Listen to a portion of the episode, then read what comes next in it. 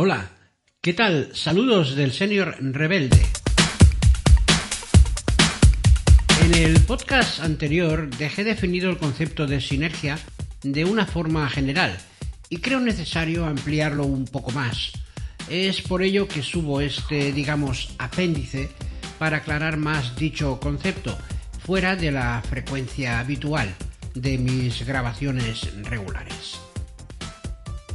Un hecho contrastado por la antropología es el progreso de la raza humana, por encima del resto de especies del planeta, gracias a la habilidad de trabajar en equipo.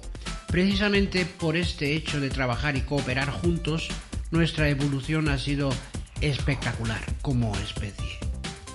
Aquí es donde nace el principio de sinergia, esto es, lograr mejores resultados que los que conseguiríamos de hacerlo individualmente.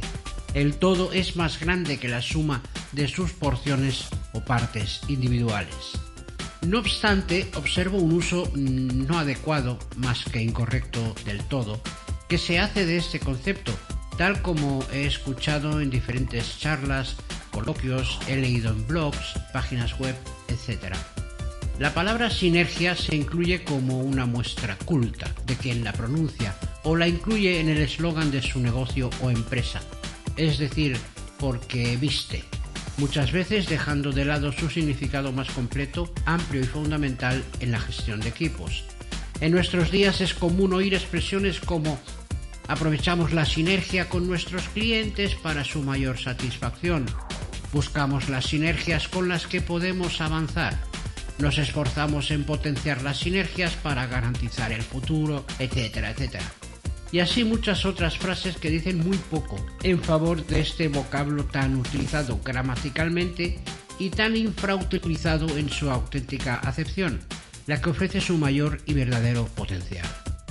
Si acudimos al diccionario buscando una definición formal, nos encontramos con una primera, que es la que nos permite vislumbrar su auténtico potencial y dice así. Acción de dos o más causas cuyo efecto es superior a la suma de los efectos individuales. Una segunda definición referida a la biología nos aproxima al concepto de cooperación. Concurso activo y concertado de varios órganos para realizar una función. Para la primera definición puede afirmarse que una UTE, Unión Temporal de Empresas, grupo o conglomerado empresarial, creado para realizar obras de gran envergadura, infraestructuras, etc., donde cada empresa realiza una parte de la obra, pues está basado en eso, en la sinergia. Siguiendo la segunda definición, podría decirse lo mismo de la digestión, ya que se precisan varios órganos coordinados para realizar esta función fisiológica. Centrándonos en la primera definición, que es la que interesa en materia de gestión de equipos, recuerdo mis años de estudiante de bachillerato, cuando el profesor o la profesora nos encomendaba un trabajo en común, formando diferentes grupos de cuatro o seis alumnos, más o menos. Estos grupos trabajábamos todos igual. La mitad del grupo recopilaba información sobre el tema del trabajo, mientras que la otra mitad se encargaba de conseguir las fotografías, o elementos gráficos que acompañaban al texto. Luego, reunidos en casa de alguna o de alguno, nos turnábamos para mecanografiarlo todo listo. Cosa que hoy en día podemos realizar desde casa de cada cual, gracias a los medios tecnológicos de telecomunicación disponibles para reuniones. Pero lo que nos interesa es observar el proceso. En él ya se vislumbra un trabajo individual que posteriormente se ensambla, o dicho de otra forma, una suma de trabajos individuales con un resultado final.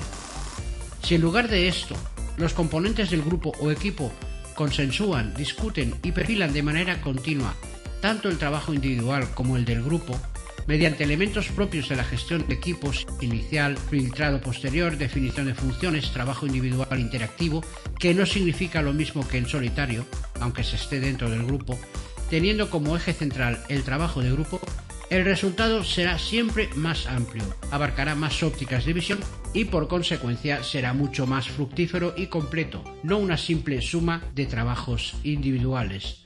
Resumiendo, trabajo en equipo. Y hasta aquí este pequeño apéndice del podcast precedente. Hasta la próxima.